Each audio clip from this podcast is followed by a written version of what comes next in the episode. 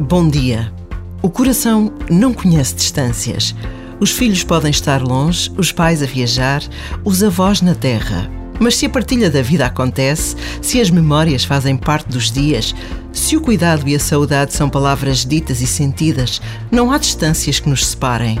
Precisamos de cuidar das nossas relações, de nos mantermos ligados, porque todos precisamos de uma rede de afetos.